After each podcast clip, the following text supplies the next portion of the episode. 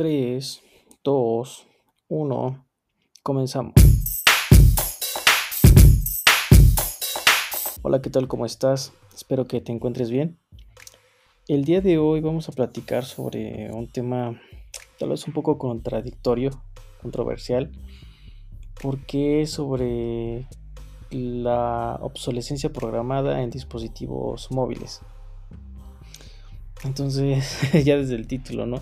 Ya te dice como que esto se va a poner muy tenso. ¿Por qué? A ver, ¿qué teléfono tienes ahorita? A ver, ¿es el de la manzanita? ¿No? A ver, nada, ese es como Android, ¿no?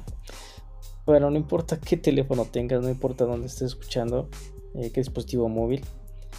Pero eh, hay que entender qué es esto de la obsolescencia programada en dispositivos móviles creo yo, yo lo interpreto como que es eh, una fecha de caducidad a un dispositivo electrónico, en este caso el smartphone. Si entendemos lo que es la fecha de caducidad en productos percederos, por ejemplo, no sé, un atún, eh, que es un producto enlatado y tiene una fecha de caducidad, eh, eso te sugiere que deberías de consumir este producto antes de esa fecha dada. ¿Por qué? Porque si lo consumes después, pues en teoría, pues a lo mejor ya no, eh, ya no está muy bueno el producto, la frescura ya no es la adecuada, igual te podría hacer mal si lo consumes. Entonces, eh, pues te sugieren hacerlo antes, ¿no? Ahora, ¿cómo hacemos esa misma alusión, pero de tratarlo de ver en la óptica de un dispositivo móvil? Aquí hay muchas opiniones que, que muchos piensan que puede ser que es porque está programada porque el fabricante, por así decirlo, lo, lo impone, ¿no?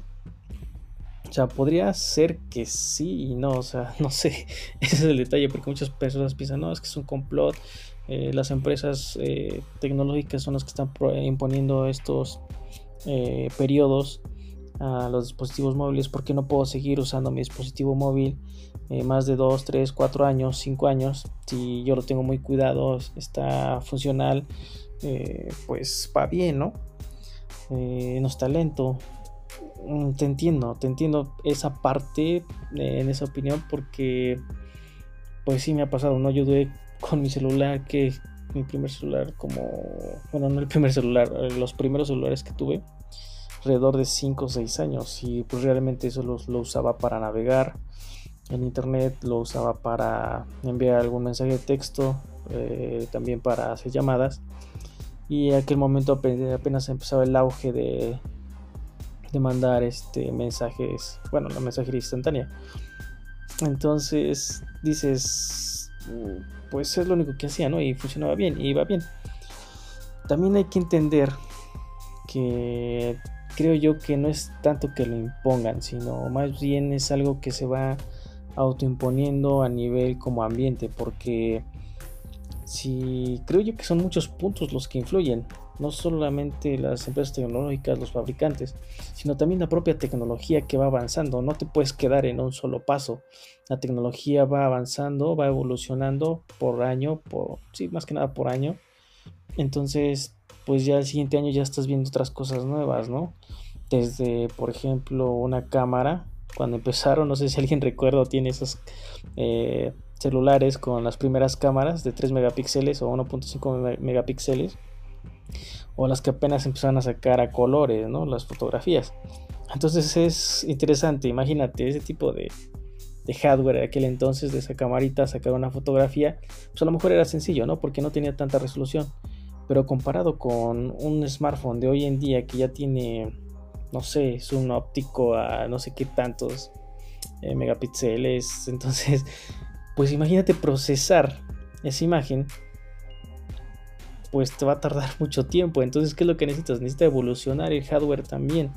Entonces, para tanto para la cámara como para, para procesar o preprocesar todos esos datos que está tomando la cámara, que es básicamente luz, y si nos metemos un poquito más técnico, pues son una matrices de, colores, por así decirlo, es una matriz de colores, de píxeles. Entonces imagínate, es un montón de, colores, imagínate que son este, foquitos encendiendo y apagando. Entonces, todo eso en una matriz, si uno se complica con una matriz de 3x3, ahora imagínate una matriz gigante de vectores de puta, ni te digo, ¿no? Entonces, para eso es que necesitas más procesador, más velocidad de procesador, necesitas memoria RAM para mantener todos esos datos eh, disponibles a corto alcance y pues también a dónde almacenarlo, ¿no?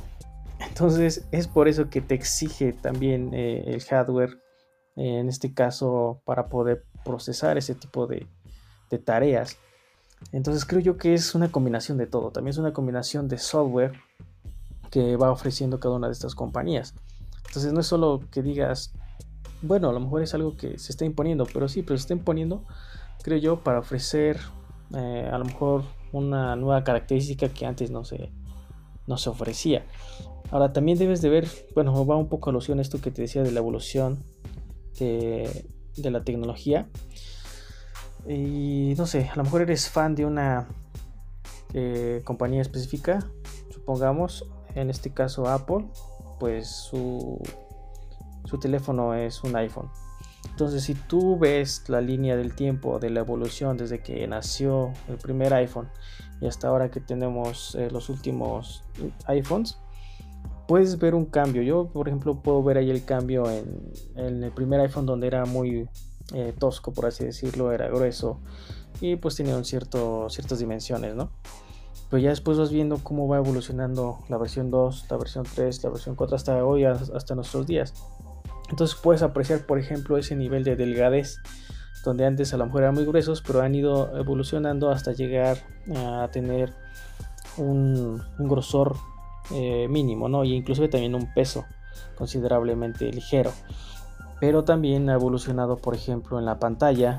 Eh, entonces no es la misma resolución que tenían los primeros iPhone con los iPhones de hoy, que ya tienen hasta 4K, 8K, no sé, supongamos que ya se va a implementar esta tecnología. Entonces, eh, todo eso pues es una evolución, es una parte de, una evolución tecnológica. Entonces también eh, se exige tanto de software como de hardware. Ahora aquí también hay que dar como entredicho, bueno, no, tal vez no entredicho, pero sacar a, flote.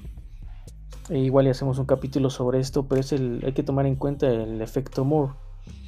Eh, no voy a entrar muy a detalle, pero lo que dice básicamente es que eh, los circuitos electrónicos, que son esas cosas que están dentro de, cualquier aparato electrónico, una computadora, un teléfono, un radio, eh, una televisión, una pantalla, lo que tú quieras, utilizan circuitos.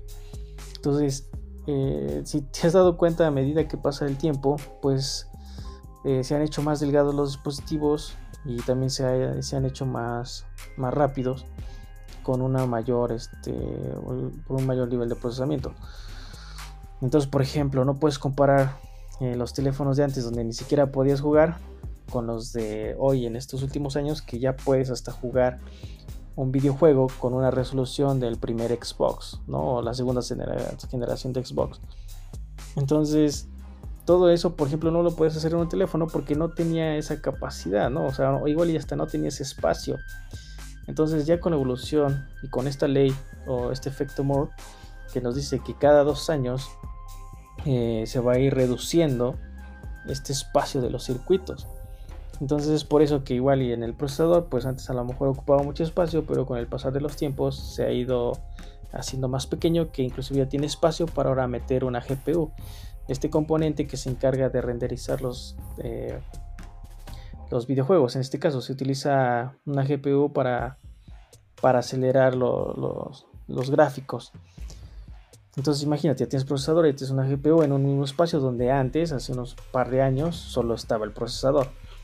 Entonces es interesante cómo eh, puedes evolucionar, ¿no? Entonces cómo es que el efecto Moore te dice esta parte.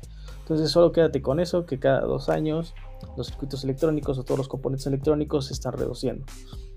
Entonces es por eso que puedes ver la evolución en tu teléfono, en una pantalla o en una computadora a eso, más anuado a lo que vamos viendo, lo que son el sistema operativo, por ejemplo, del teléfono, eh, va, va también agregando nuevas características, nueva funcionalidad, cosas que, por ejemplo, hoy en día tenemos el famoso eh, modo nocturno, ¿no? Que se ve con colores más tenues o con colores oscuros eh, todo el sistema operativo del teléfono.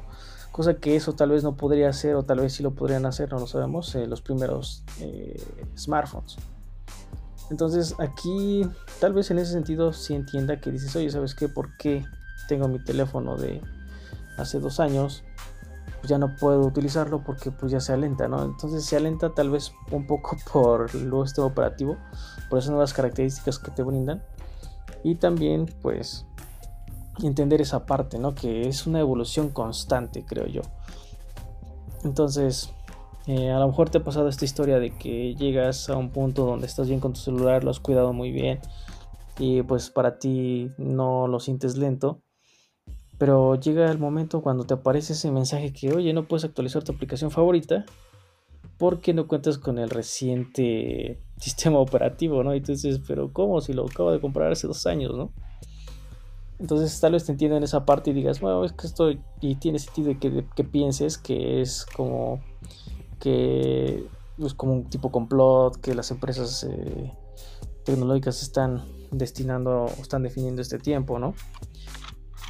Pero eh, también ahí lo que podemos hacer nosotros es darnos cuenta también de qué compañías podemos adquirir sus dispositivos móviles, ¿no? Eh, yo las clasifico en dos. Las empresas, por así decirlo, como responsables que te garantizan al menos, no sé, tres años de garantía. O este, que te van a asegurar que se va a actualizar el sistema operativo para que no pase este tipo de cosas en un periodo no tan largo. Eh, como por ejemplo, eh, creo que Motorola, Motorola, Samsung, eh, Apple ofrecen este tiempo de garantía, por así decirlo, de que ellos te van a brindar actualizaciones del software hasta donde ellos creen que va a soportar tu hardware. Porque seamos honestos, a lo mejor el último software ya tiene toda la capacidad para mostrarte videos en 4K, pero pues tu teléfono no va a tener esos recursos que se necesitan para procesarlo. Entonces es conveniente que actualices, ¿no? Pero si tú dices, oye, pues yo soy de las personas que estoy bien sin el 4K, ¿por qué me están limitando? Entonces te entiendo, ¿no?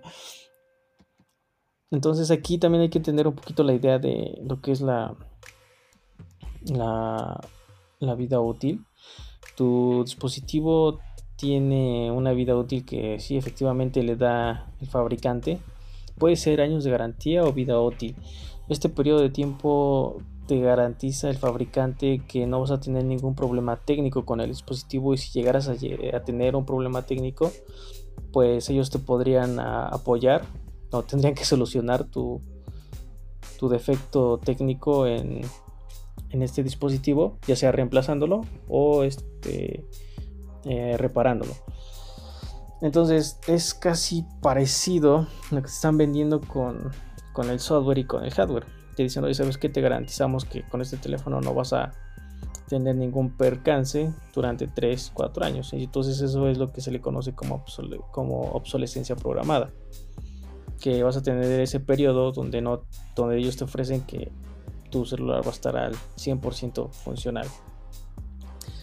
Entonces, esa parte creo yo más anuada a que las empresas, hay algunas empresas que realmente solo sacan teléfonos al año y no te comprometen más que nada en ofrecerte actualizaciones a futuro está como un poquito mal visto no se ve con malos ojos como esa responsabilidad o ese compromiso y también tiene sus pros y sus contras porque por ejemplo ese tipo de dispositivos que salen al año con ese último eh, sistema operativo que salió en aquel año pues son más baratos que por ejemplo aquellas compañías que te ofrecen 3 años o 4 años o el periodo que sea de actualizaciones de sistemas operativos.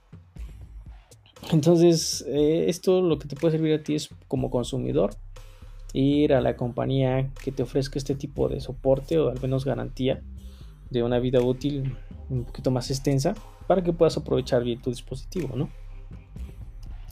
Y pues también por eso tenemos como las gamas, ¿no? Tenemos gamas de entrada, gamas medias, gamas altas. Eh, por si dices, oye, a mí no me interesa tener última cámara, yo con que tenga buena batería, me sirva para enviar mensajes y no tenga problemas con mis aplicaciones favoritas en que siempre se actualicen, pues no, no me quiero subir a, a, gama alta, ¿no? Y está bien. Por eso es que eh, hay muchas, ¿cómo se llama? muchas clasificaciones, ¿no? De, de productos. Eh, por otro lado, también creo yo que es importante poder entender o comprender eh, cómo es que las empresas, eh, por ejemplo Google, está ofreciendo y se está dando cuenta un poquito de esto y por ejemplo lanzado al mercado lo que es eh, Android Go, que es una versión light por así decirla, por así decirlo de, Android. Entonces se puede ejecutar en este tipo de dispositivos con recursos o con hardware limitado. tal vez sería buena idea que existiera parte de de este sistema operativo o la alternativa de, Android. A lo mejor otros donde ofrezcan esa recuperación de este hardware para que se pueda utilizar en otros, no sé, en otras áreas, en otros países donde realmente pues la tecnología no puede llegar. Eh, porque sí, aunque tú no creas, realmente hay lugares donde no, no existe esta tecnología, eh, los teléfonos y nada de eso, pues hacerlos llegar, ¿no? Y más que nada pues mejor hacerlos llegar que estén funcionales que es lo que también se está haciendo con computadoras o, laptops que ya tienen años que a lo mejor tienen 4 GB de memoria RAM y dices bueno pues ya que se puede hacer con una computadora y la verdad con una computadora de esas características actualmente tal vez no mucho pero personas que solamente utilicen para navegar en internet sería suficiente. Entonces les da otra vida otra segunda vida útil a este tipo de dispositivos. Entonces, pues así también reducimos los desperdicios dándoles otra oportunidad más. Entonces estaría bien para hacerlo en los celulares. Entonces, bueno, solo quería mencionarte en este capítulo que la obsolescencia, la obsolescencia programada va más allá tal vez de periodos que se impongan, sino también es como la evolución tanto de software como de hardware de la nueva tecnología que va surgiendo, pero tal vez si no somos como tal tan responsables, ¿no? Tanto la empresa como consumidores. Entonces, tal vez verlo de ese lado. Creo yo que por el momento ha sido todo. Un poquito controversial esto. Y pues espero que te haya servido para que cuando actualices en tu próximo teléfono, pues puedas considerar estos puntos importantes, creo yo. Si no es por el momento, me despido. Eh, te la pases bien. Estamos en contacto. Cuídate. Bye.